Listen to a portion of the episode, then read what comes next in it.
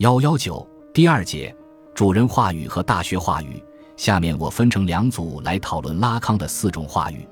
先是主人话语和大学话语，它们同属于霸权式的话语。首先是主人话语，在这个结构图中，处在代理位置的是主能指 S 一，处在他者位置的是由诸能指的集合构成的知识 S 二。主体在代理的位置向他者发出话语。并通过用 S 一的单一特质去缝合 S 二来确认自身的存在，但这个由主能指表征出来的主体本质上是一个有意识的陈述的主体，在这个主体的下面或者说背后乃是那个被划杠的分裂主体，它正好处在不可知的真理的位置。另外，S 一 S 二的能指运作也是主能指 S 一向已然在此的知识领域的一种插入。是被表征的陈述主体渴望在他者领域获得自身同一性的知识的过程，但这个运作具有一种不可能性。陈述主体自以为处在他者位置的主体，他者主体是能知的主体，自以为通过他者主体可以获得对自己的知，可这是不可能的，因为他者主体所提供的不过是一个由对象力构成的幻想，他者并不能提供给主体完整的知。它至多只能提供某种半知，这种无能使得能指机器最终只会不断生产出对象 A，而这个对象是无法让分裂的主体享受到充分的原乐的。主人话语的这个结果正好表明，A 级主体想通过对象爱来满足原乐追求是不可能的。拉康的话语分析为什么要从主人话语开始？他甚至把主人话语是做是起始性的话语，是主导话语。拉康说：“这样做并非偶然，其理由有三：第一，历史的原因。不仅这种话语的结构运作是历史上最早出现的，例如在苏格拉底与奴隶的论辩中，在耶和华的诅咒中，而且它也是较早被阐述的，例如黑格尔对主奴关系的论述。尤其是，它还是后来出现的大学话语的先导。在这个意义上，后者又可称为现代化的主人话语。”反正这一切都显示了主人话语的历史重要性。第二，结构的原因，在结构的层面上，这个话语的四个位置与四个变相正好按标准顺序匹配。S 一处在代理的位置，S 二处在他者的位置，A 处在产品的位置，而处在真理的位置。变相的结构与话语的基本形式结构正好吻合，所以它也构成了对话语的主导意义的一种说明。第三。功能的原因，主人话语的结构运作可导向其他的话语形态，例如，主体对他者知其然的知识的欲望导致了知识性的出现，进而导致科学知识或者说被结构的知识领域成为主导变相，大学话语由此而出现。而随着科学话语的出现，分析话语也作为主人话语的另一面而产生出来，因为正如拉康一再强调的，无意识的主体就是科学的主体。同样的，主人话语在通过我司转变成大学话语的时候，也会遭遇到歇斯底里话语的质疑，因为我司既呈现又缝合了言说主体与陈述主体之间的分裂。我司的主体即是那个被划杠的无意识主体，它将在这一呈现与缝合的运动中占据话语结构的主导位置。为什么称这个结构图式是主人话语？这需要从拉康对黑格尔的阅读说起。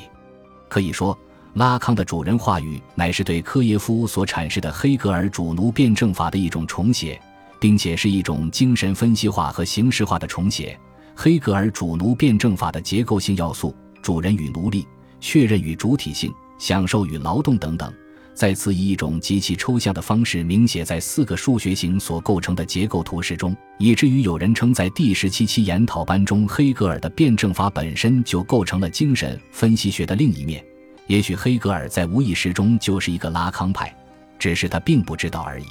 或者拉康根本上就是一个黑格尔主义者，虽然他并没有公开这么说。但同时，我们也应当注意到，在拉康的主人话语与黑格尔的主奴辩证法之间做这样的类比，只具有纯形式的意义。归根结底，黑格尔肯定不是拉康主义者，而拉康也不是地道的黑格尔主义者。与其说是黑格尔构成了精神分析学的另一面，不如说是拉康构成了精神现象学的另一面。换用拉康描述康德同萨德的关系时使用的逻辑关系式来说，黑格尔与拉康之间存在着一种非对称的对称关系。拉康的精神分析学构成了黑格尔辩证法的真理，其对主体的统一性的倾覆，对绝对知识的消解，对他者功能的倒置性运用，既是基于黑格尔辩证法的缝合力量，但也呈现了这个辩证法之于主体性的构成的淫秽本性。拉康的挪用，一定程度上就是要打开黑格尔的辩证法被绝对精神的运动所封闭的这一淫秽维度。我们先看一下主人所处的位置，在主人话语中，主能指 S 一作为缝合其他能指的第一能指，占据着代理的位置，占据着话语的主导权。但正如前面对主导位置或主导权的解释已经显明的，主人在此被确认为主人。纯粹是因为他占据了这一位置，他被服从不是因为他真的比别人勇敢，比别人更有智慧，也不是因为他可以给别人带来福利，而只是因为他在进入与他人的关系时处在了 S 一的位置，只是因为他被他人确认为是主人，如同法的权威并非来自法本身自称的正义或公义，法本身并不能证明自己具有绝对的正义或体现了绝对的公义。而只是因为它被社会确认为每个个体必须遵守的东西一样，拉康说，在主人话语中，居于主导地位的位置由 S 一占据着。如果我们称它为法，就可以用它去说明有着巨大主观价值的事，并肯定可以为大量有趣的材料打开方便之门。例如，确切地说，法，我指的是成文的法，是给我们提供庇护之所的法，是构成法律的这个法。与在别的地方借正义的名头谈论的东西，当然不是等义的。相反，这个法因其权威性源自正义这一事实而来的含混性和陷阱，恰恰就是一个关键。我们的话语借此也许可以更好地说明其真正的威力究竟在哪里。我的意思是，那些使含混性得以可能并使之出现的东西，就在于法首要的是某个被明写在结构中的东西，根本没有制定法律的万全之策。不论是不是出于善意和正义，因为可能有的是结构的法则，是这些法则使法总是在我与主人话语中称作主导的这个位置被定位为法。拉康如此强调主人地位的结构性特征，意在说明主人与主能指，我们不妨将其称作是主人能指之间的悖论性关系，即一方面主人是话语的发送者，是使言谈得以开始的一个必要条件。可另一方面，主人又只是一个代理，主能只发挥作用，不是因为它的内容，而是因为它的话语触发机制。主能指本身是没有意义的，它代表的恰恰是意义的欠缺。主人主人能指之所以能处在主导的位置，不是因为它它具有什么特别的内在品质，甚至也不全是因为它它具有实质性的支配权，而只是因为它它在话语结构中被指定在了主导的位置。我们知道，在黑格尔那里，自我意识只有通过相互确认来实现。一个人称其为主体，是因为有另一个主体如此确认了他的地位，就是说，另一个主体假定的先行在场，乃是主体性得以确立的一个前提。在拉康的阅读中，他者的这一先行在场被解读为是他在性结构的在场，是居于主体间的第三方的先行在场，主体间关系的可能性与不可能性皆由此而来。在黑格尔的辩证法中，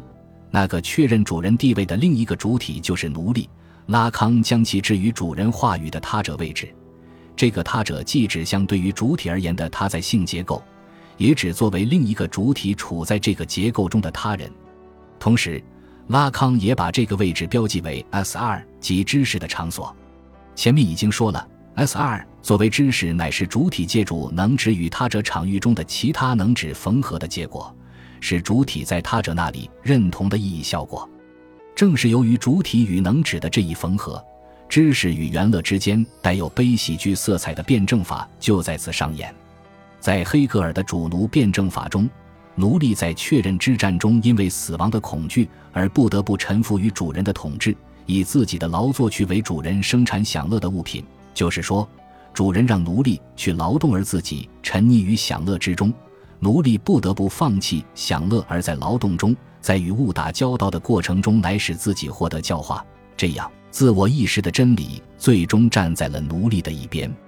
拉康在主体的倾覆和欲望的辩证法一文中曾总结说，按照黑格尔的享乐与劳动的辩证法，奴隶是出于死亡的恐惧而不得不放弃享受去接受劳作，并以此而获得了通向自由的道路。可拉康吉尔说，再也没有比这一理性的脚迹更具诱惑力的了。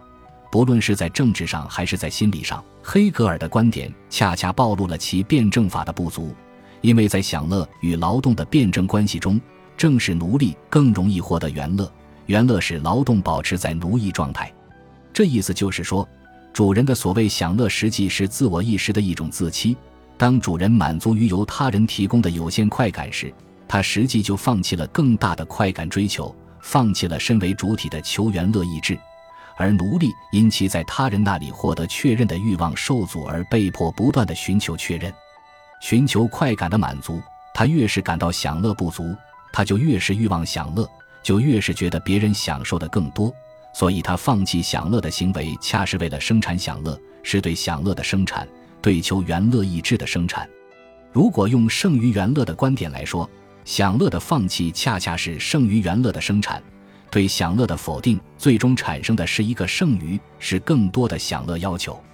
因此，所谓奴隶更容易获得原乐，就是指奴隶所放弃的其实只是那一点点的快感满足。而这一放弃激发了他更为强烈的求原乐意志，他获得了一种生于原乐，一种在劳作中产生并使他去接受劳作的享乐。所以拉康说，原乐使劳作保持在奴役状态。在第十七期研讨班中，拉康继续发挥了他的这一思想。他说：“